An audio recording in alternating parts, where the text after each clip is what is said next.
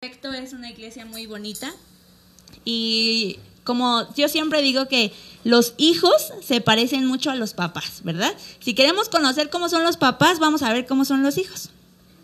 Entonces, ustedes son unas mujeres muy hermosas, yo veo que, que conviven, los 10 minutos que he estado aquí, ¿verdad? Que conviven, la forma en la que hablan, la forma en la que se relacionan, no muestra otra cosa que también el amor que han recibido de parte de sus pastores y primeramente de Dios.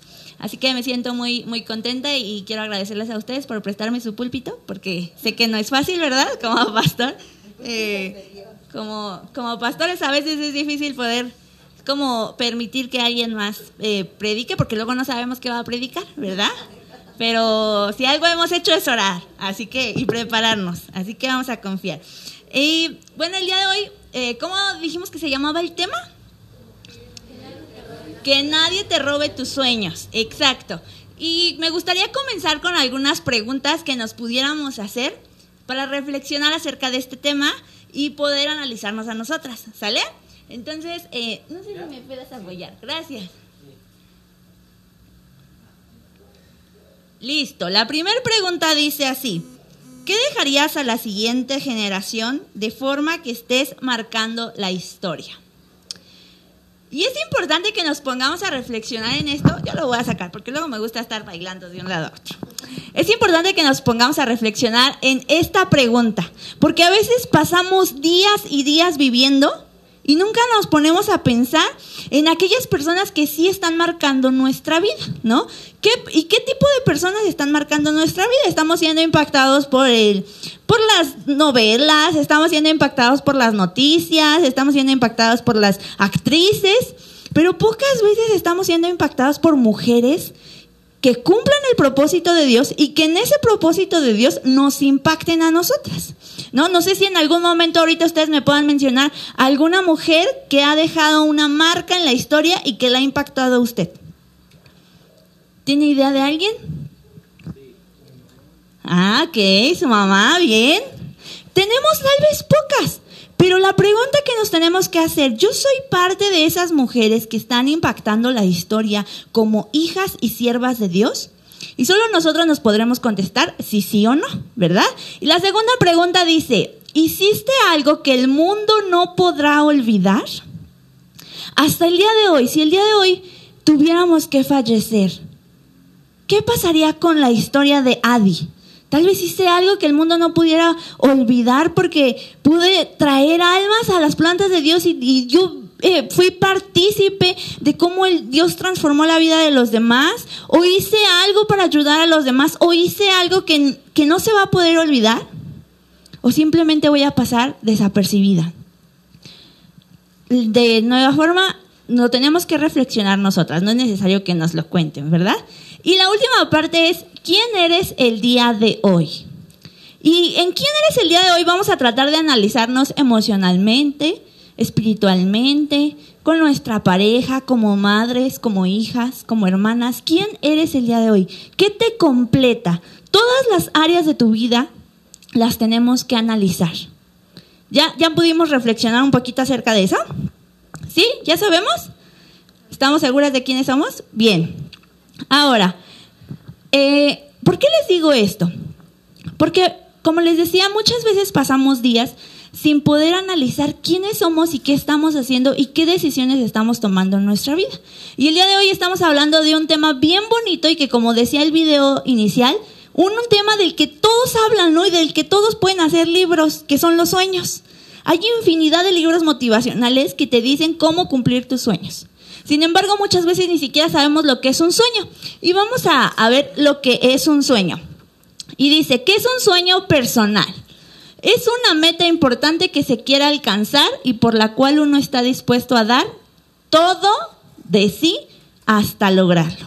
Pero no dice, está dispuesto a dar eh, la mitad, ¿verdad? No está, está dispuesto a dar un día o está dispuesto a dar una semana, sino dice, está dispuesto a dar todo de sí. Y como decía eh, el video anterior, hay sueños en nuestra vida que Dios pone en nosotros. Y hay sueños que están en nosotros desde antes que naciéramos. Y a ver, que esos sueños vienen de Dios, porque obviamente Dios nos los va revelando día con día. Entre más lo conocemos, más sabemos de qué forma vamos a cumplir su propósito.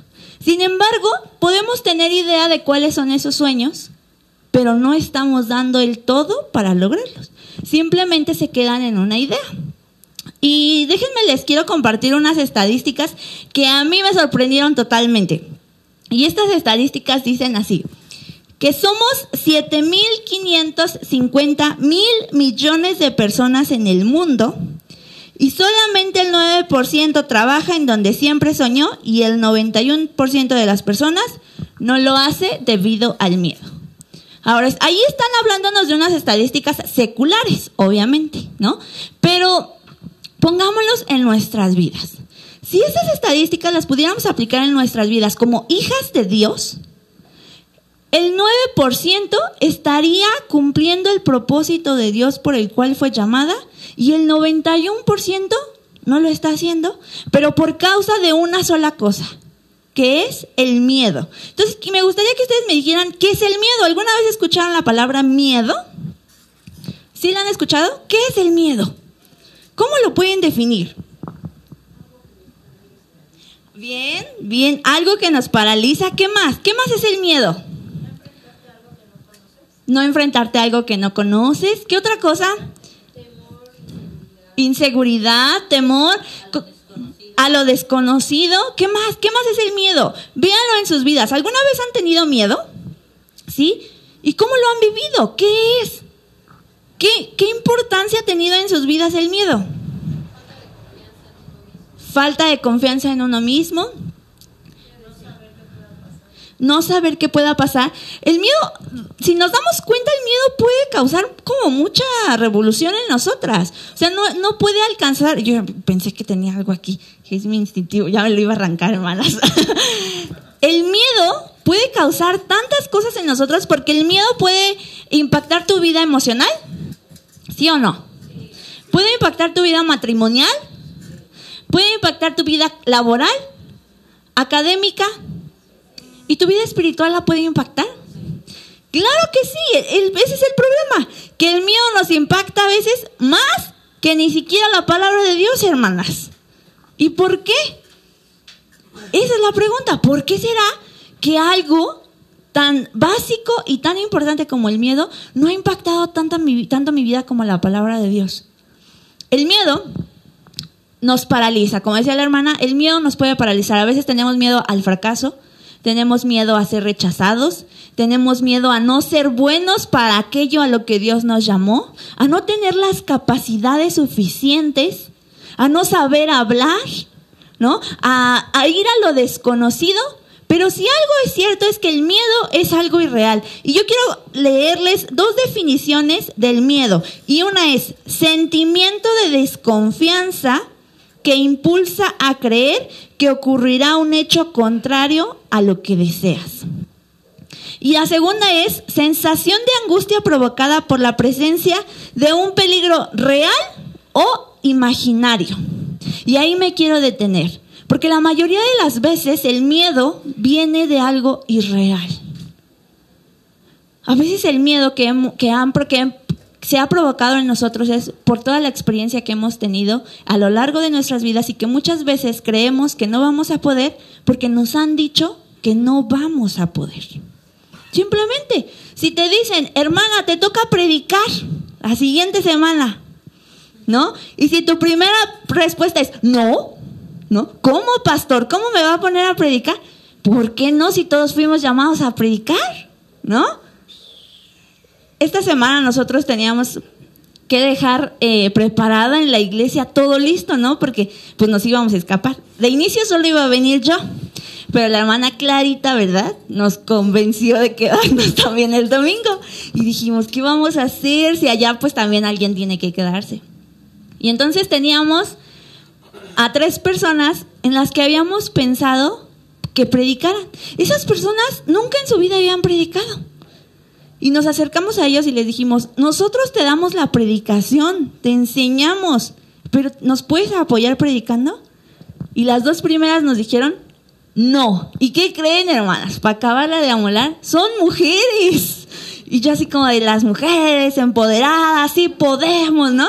No, hermanas, de las tres personas, dos eran mujeres y las dos dijeron, no cuente conmigo. Le preguntamos, ¿por qué? Son líderes, son personas que tú las ves y de verdad viven el Evangelio, viven la palabra. El amor de Dios está en sus vidas. Son mujeres que yo podría apostar dinero, ¿verdad? Y decirles, no encuentras error en ellas, porque hablan, predican con su vida. No necesitan hacer nada para que uno se dé cuenta que son hijas de Dios. Pero hay algo, y fue el miedo. Y yo les dije, pero ¿por qué si yo confío en ti por lo que yo he visto? Porque predicas la palabra, no estoy invitando a todos, estoy invitándote a ti.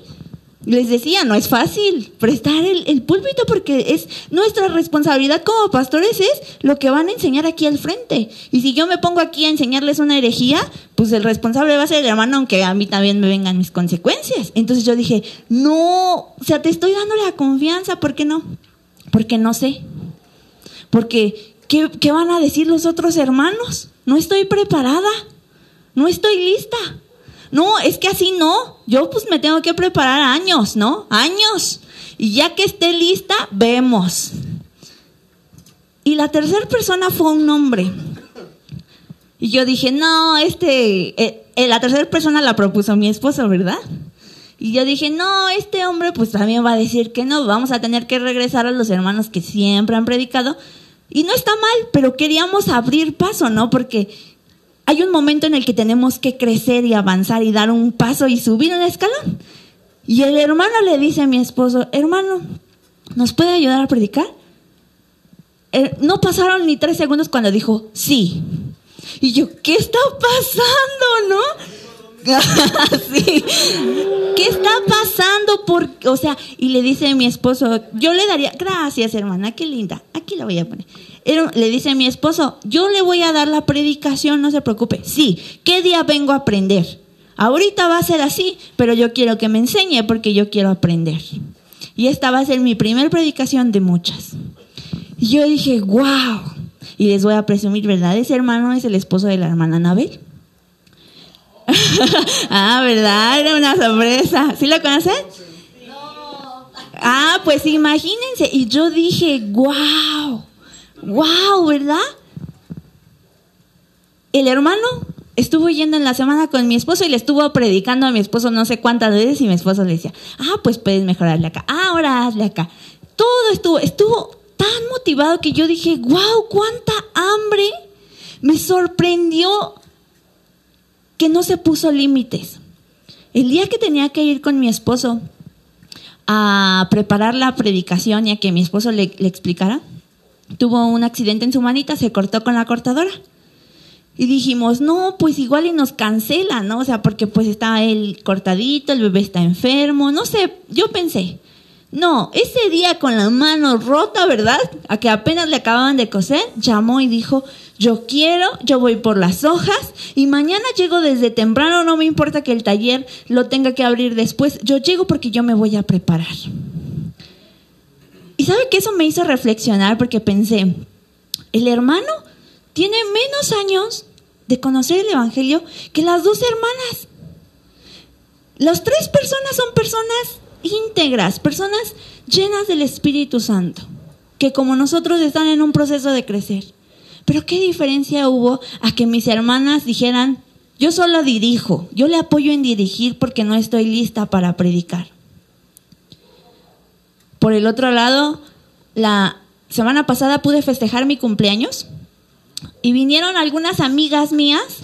Gracias, gracias hermano. vinieron algunas amigas mías y a mí me sorprendía porque dos de ellas tienen llamado misionero.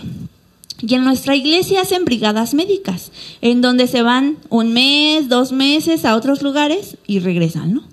Y de esas dos amigas, solo una de ellas ya inició a irse a las brigadas médicas. La segunda dice, no, es que, bueno, a ver si tengo tiempo la siguiente semana. Pero Dios me llamó. Dios me llamó, pero a ver si tengo tiempo. Y yo le pregunto, ¿tienes tiempo? ¿Tienes dinero para irte? ¿Por qué no quieres ir? es que creo que no estoy lista. Y eso nos pasa a nosotras. A veces, cuando yo leía el tema, que nadie te robe tus sueños, mujer, yo pensaba, este tema lo puedo adaptar a muchas cosas, ¿eh? A decir que el esposo nos roba los sueños, ¿verdad? A decir que los hijos, a decir que el gobierno, ¿no? Porque nos encanta quejarnos del gobierno a todos. Pero realmente quienes somos las principales que se roban los sueños somos nosotras. Nosotras. Y por una principal razón que es el miedo. ¿Me ayudas a continuar, por favor? Y a mí me gustaría que pudiéramos leer una primer cita, que es la de arriba. Esta cita está en la nueva traducción viviente. Si ustedes gustan también buscarla en la Reina Valera, está perfecto. Está en Primera de Pedro 1.18 y dice así, porque ustedes saben que Dios pagó un rescate para salvarlos de la vida vacía que heredaron de sus antepasados. A mí esta cita me impactó, porque cuando nos ponemos a reflexionar de qué familia venimos, de qué padres, de qué hermanos, de qué tíos, de qué abuelos, ustedes díganme si sus padres, sus amigos, sus padres, sus hermanos, sus tíos, sus abuelos han cumplido los sueños. A veces lo que heredamos a nuestros hijos es el miedo, hermanos. Es el miedo. Eso es lo que les terminamos heredando porque nuestros hijos dicen, no, es que yo voy a soñar con esto y esto y esto. Y nosotros somos las que les ponemos el pie. tengo una prima que tiene llamado pastoral y le dijo a sus papás, yo tengo llamado pastoral, tiene 18 años. Y sus papás le dijeron, no, espérate, no estás lista, ¿no? O sea, papás, ¿cómo les pones el pie, no? Pero si nos ponemos a pensar, a lo largo de los años, nuestras familias nos van heredando esa vida vacía, esa vida llena de miedo. Pero viene una segunda cita que dice en Romanos 8:15, y ustedes no han recibido un espíritu que los esclavice al miedo. En cambio, recibieron el espíritu de Dios cuando Él los adoptó como sus propios hijos. Cuando yo noté en esta semana la experiencia de estos tres hermanos, yo les dije, estas hermanas son íntegras, son puras, son mujeres de Dios. El hermano también, si no, no les hubiéramos dicho, ¿verdad? Y a veces creemos que el sacrificio de Dios se limita a que lo acepté por una vez en mi corazón y a que me congrego todos los domingos y vengo a los eventos. Y allí se limitó el sacrificio de Dios. Creemos que ya no tiene más chiste el sacrificio de Dios. Todas las iglesias tenemos un objetivo y un mismo fin que predicamos que es la muerte de Jesús en esa cruz por nosotros.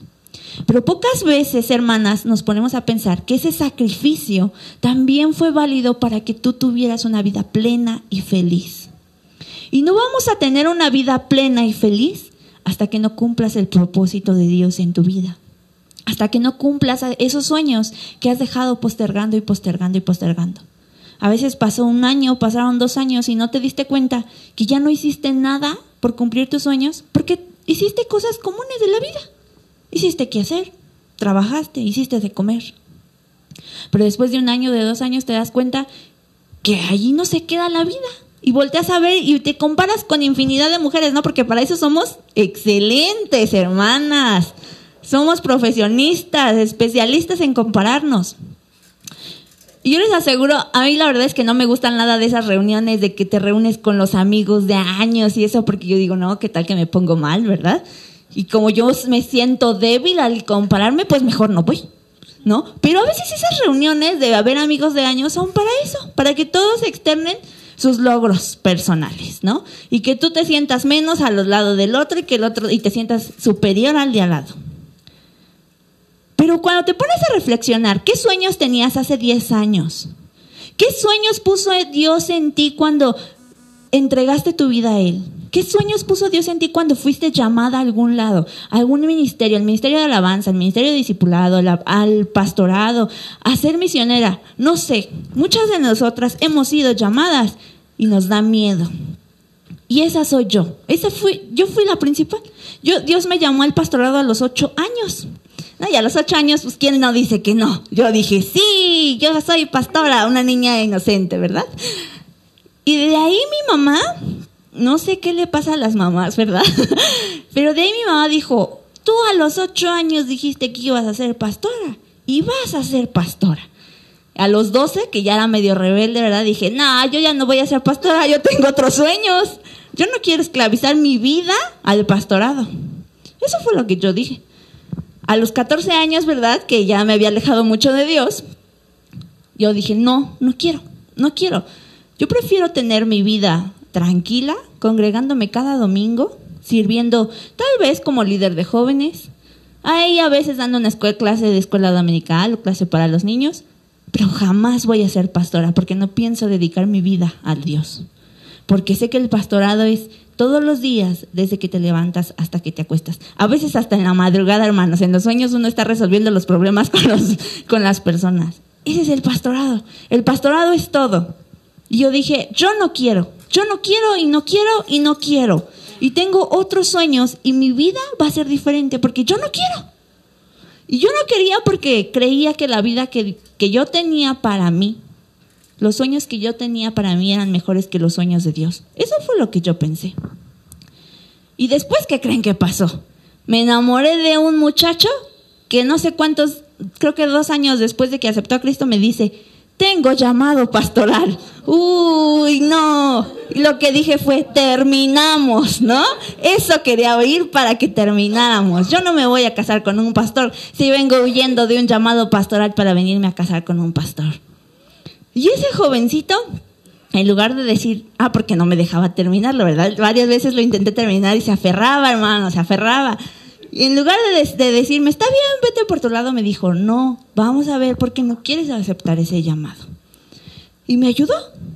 Y a los dos años, o al año, no me acuerdo, Dios me vuelve a llamar. Y digo, está bien.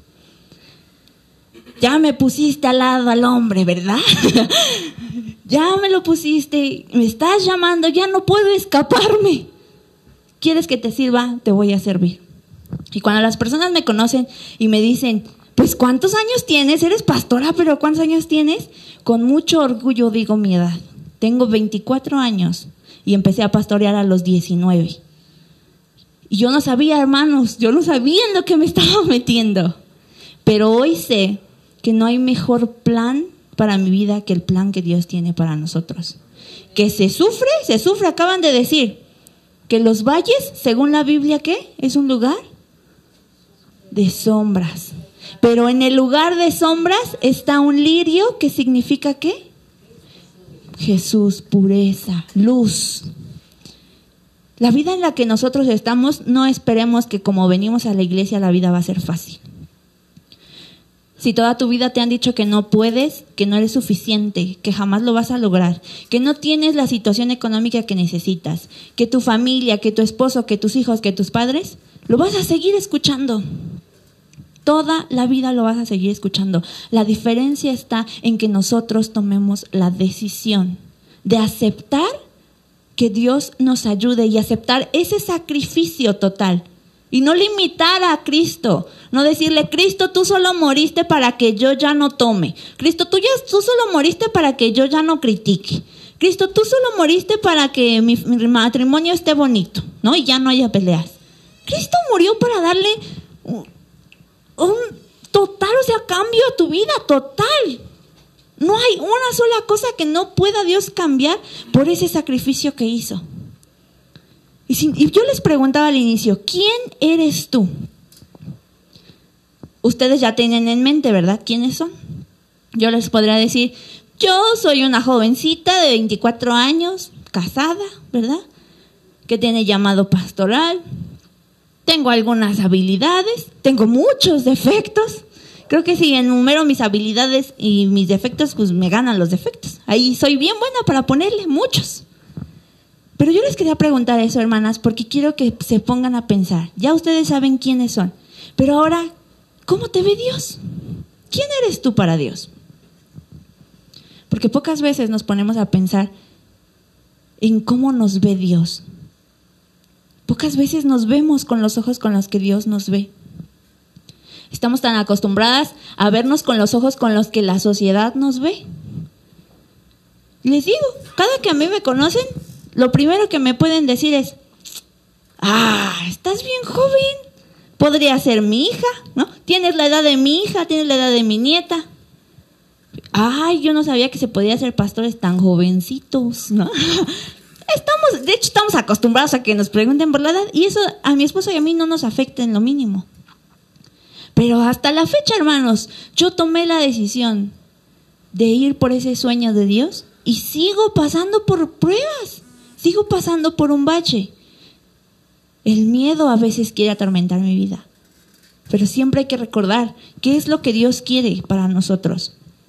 Yo creo que muchas de nosotras, cuando intentamos soñar, las cosas no salieron como queríamos. Cuando queremos soñar, ¿qué pensamos?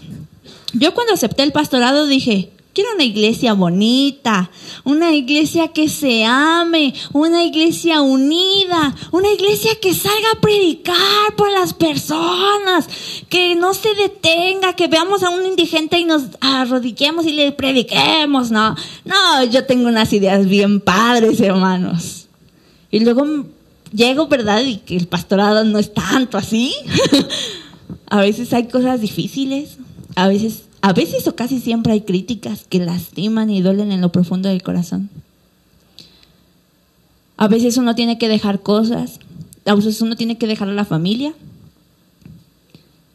pero eso no limita la satisfacción que hay en nuestro corazón cuando un alma acepta a Cristo, cuando una persona es transformada. Cuando ves que la iglesia en conjunto con nosotros estamos adorando a Dios. No hay satisfacción mayor. Y cuando nosotros soñamos, yo creo que muchas de nosotros, cuando nos casamos, no pensamos, ay, me voy a casar para divorciarme a los dos años. Voy a tener un hijo para que en la adolescencia sea alcohólico. Esos no son nuestros sueños. Ay, voy a estudiar para no terminar. Voy a entrar a trabajar para después salirme porque me gritó el jefe, ¿no? Ah, quiero ser empleada toda mi vida y y no pensamos en eso. Pocas veces, normalmente pensamos quiero ser empresaria, ¿no? Quiero tener un matrimonio bonito. Quiero tener hijos llenos del Espíritu Santo, siervos de Él. O a veces decimos, quiero ser líder de alabanza, quiero cantar, quiero dar una clase. Quiero ser una buena hija de Dios. Y cuando volteamos a ver nuestra vida y las cosas que van pasando, decimos, ah, no, no era tan posible. Ah, no, creo que sí estaba loca, ¿verdad? No, no es posible eso. Pero es porque seguimos atadas a una sola cosa, que es el miedo. Y a una sola cosa que dice la palabra de Dios, que no nos ha dado esclavitud del miedo. Y me llama la atención la, que no solo dice, no nos ha dado espíritu de miedo, sino dice, no nos ha dado espíritu que esclavice al miedo. ¿Qué es un esclavo?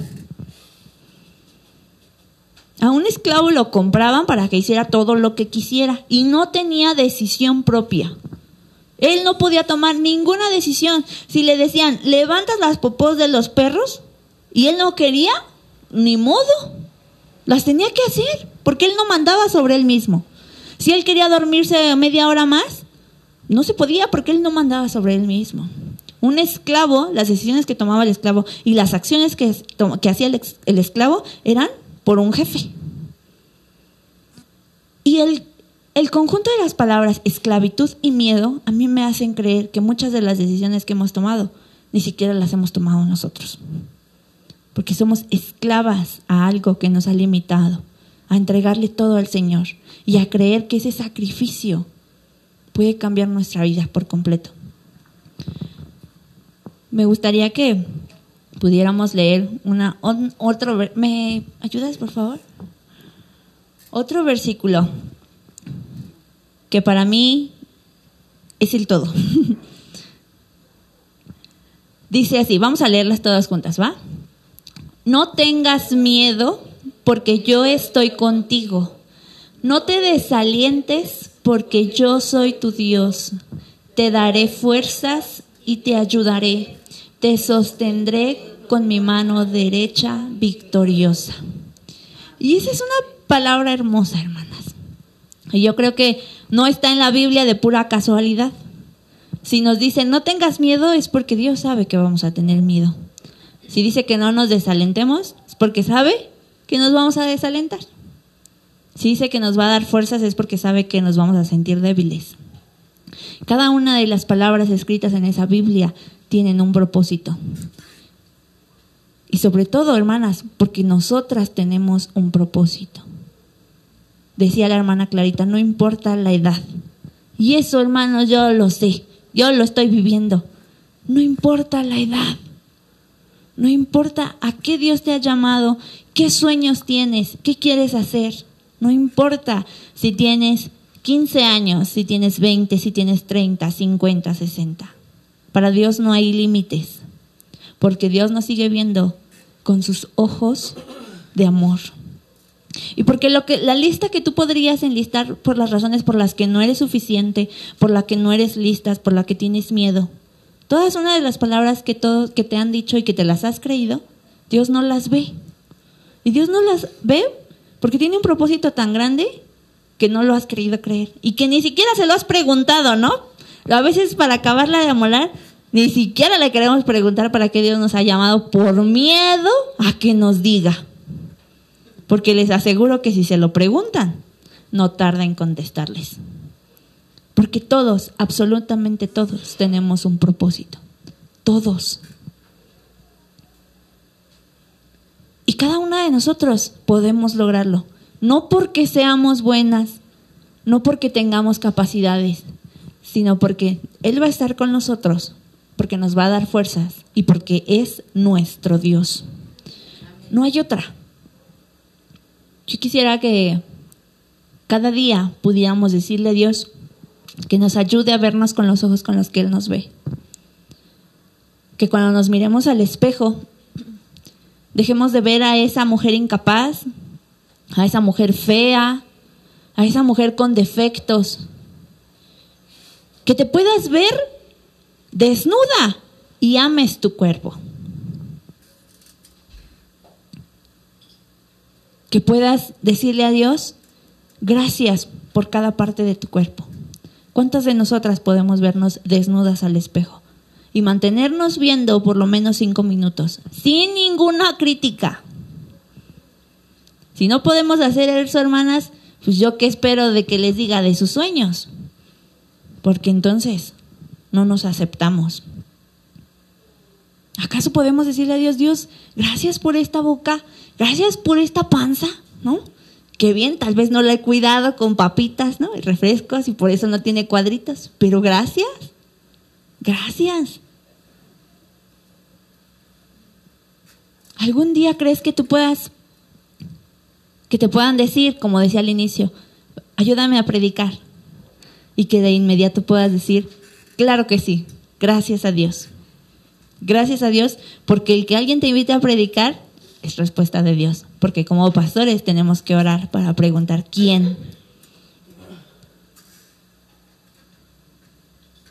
Que te digan, hermana, ayúdame y vamos a salir y vamos a evangelizar a las personas que se nos crucen en la calle. ¿Estaríamos listas si ahorita hacemos ese ejercicio? Muchas no. Muchas como de, no tenía tiempo, ¿verdad? Tengo una agenda saturada, solo venía rápido. ¿Estamos listas si Dios nos manda a otro lugar? ¿Estamos listas si Dios te dice que termines aquella escuela que dejaste inconclusa? ¿Estás lista si Dios te dice que luches por ese matrimonio? Que ese matrimonio va a ser impactante, que ese matrimonio va a cambiar vidas.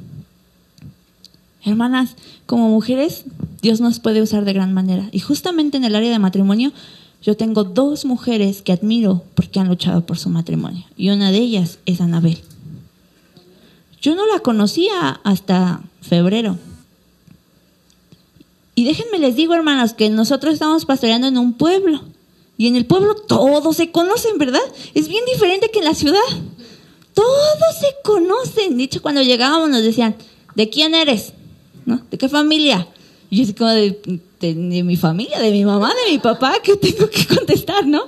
No, pues es que los Chávez, no, no sé, los Basaldúa, los Yáñez, así, todos se conocen por los apellidos. Y mi esposo y yo hemos ido a predicar a familias o que se han alejado o que nunca se han acercado.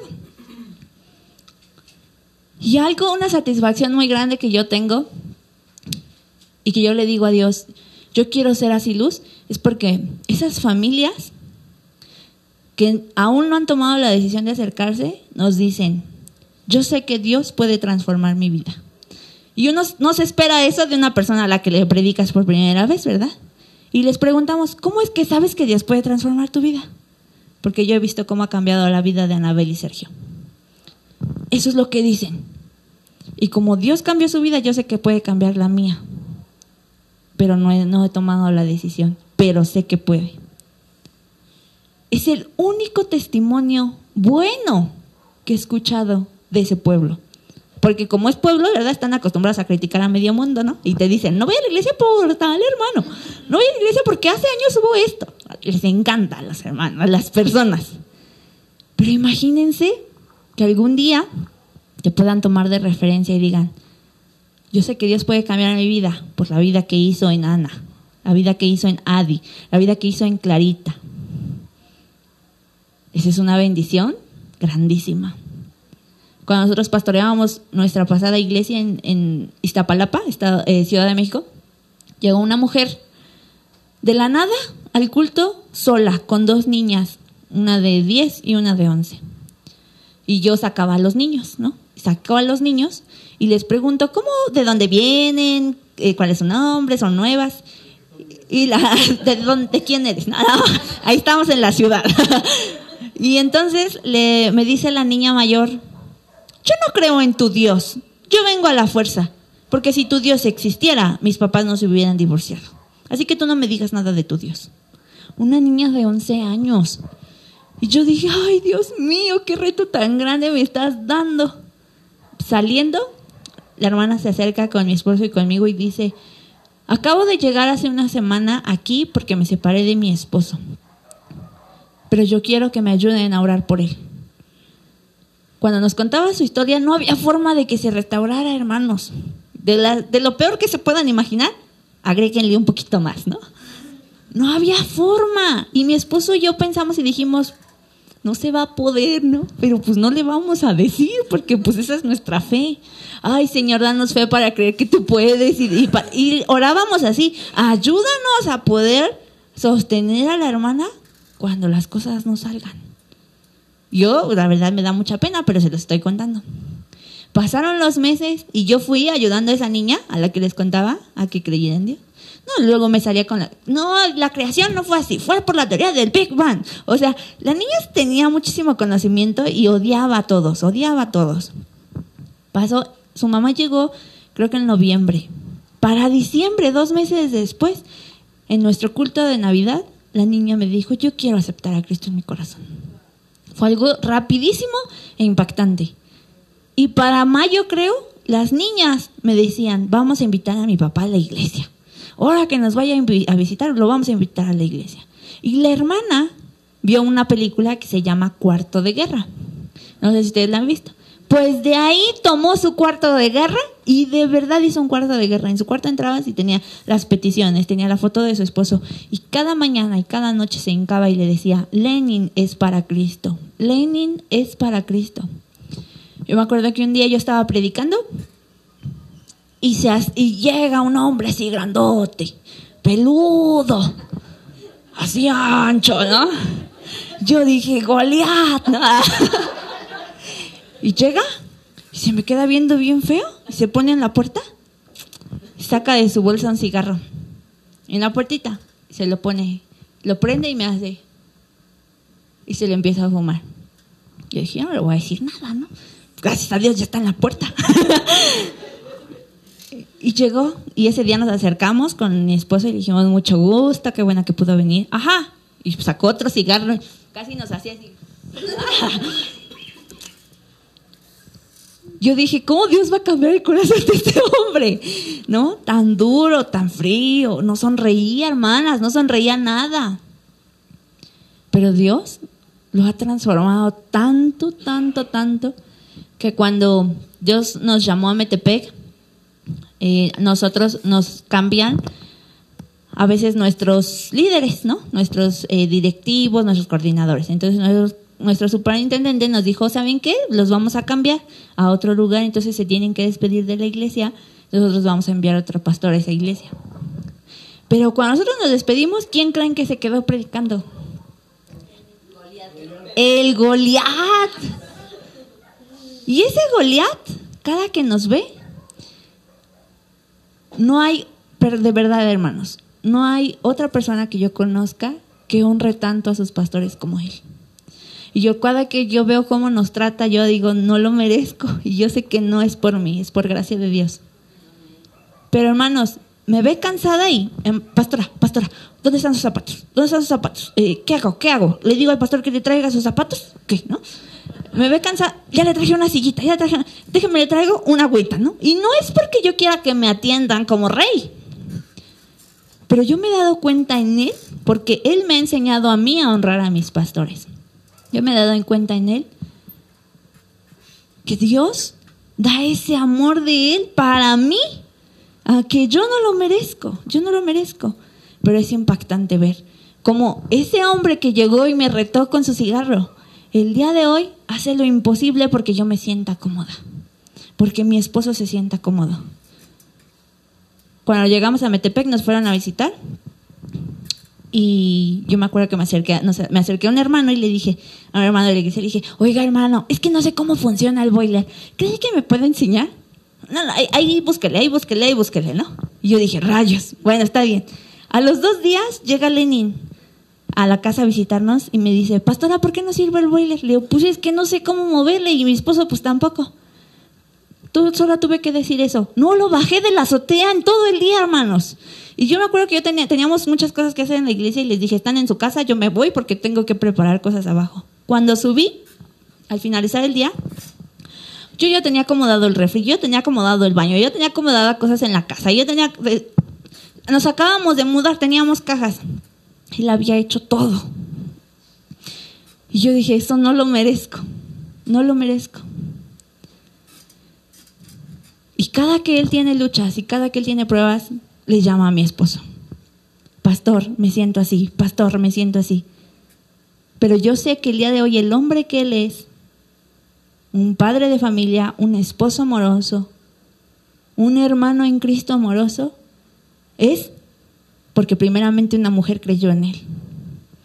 Una mujer que había sido lastimada, que había sido humillada, que había sido traicionada, oró por él como si no hubiera un mañana.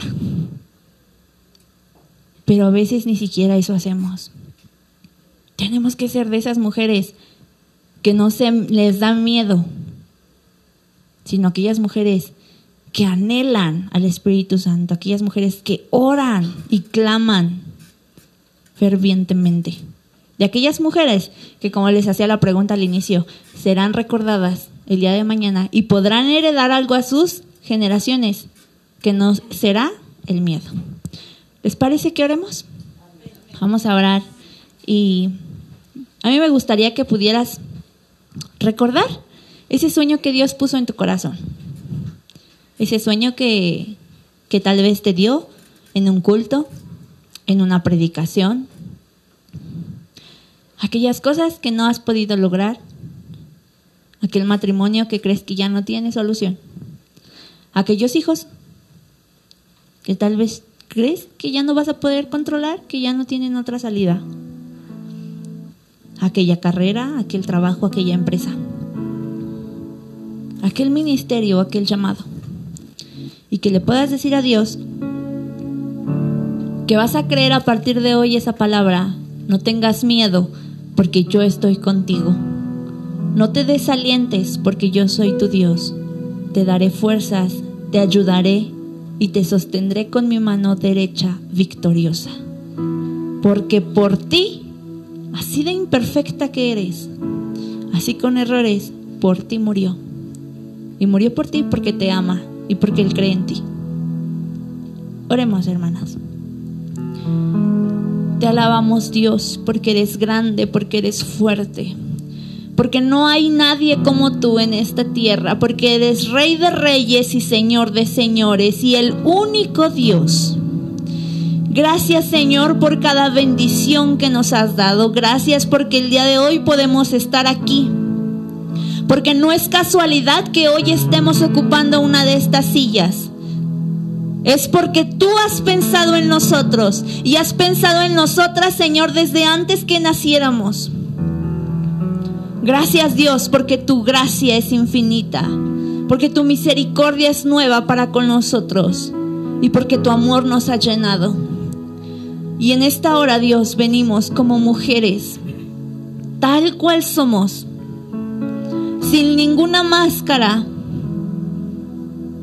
Queremos Dios que tú nos veas tal como somos y que tú, Señor, puedas quitar de nuestra mente cada uno de los pensamientos que hemos tenido y que nos han implantado de que no somos suficientes, de que no vamos a poder, de que somos tontas.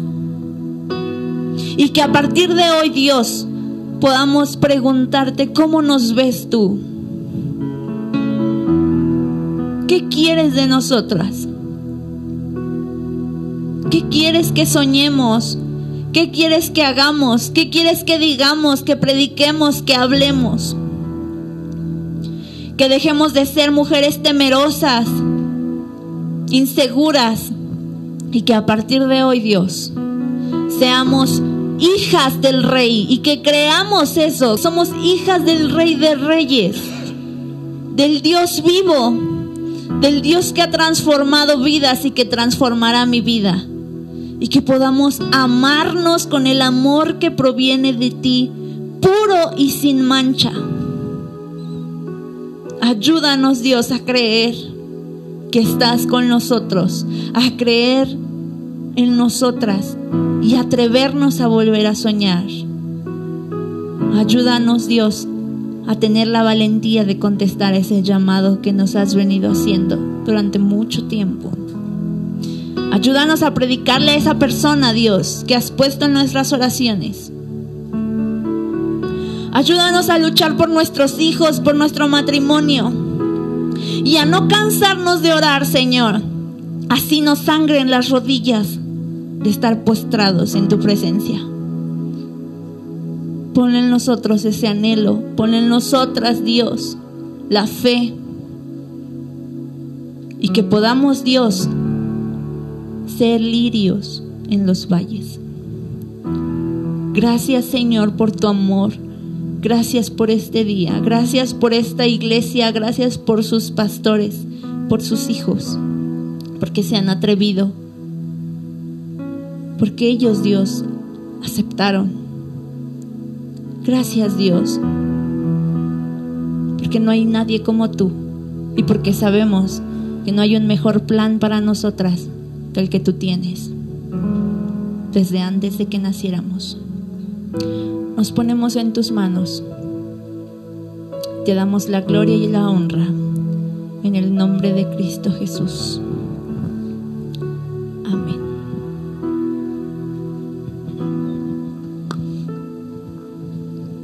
Gracias a Dios por esta palabra.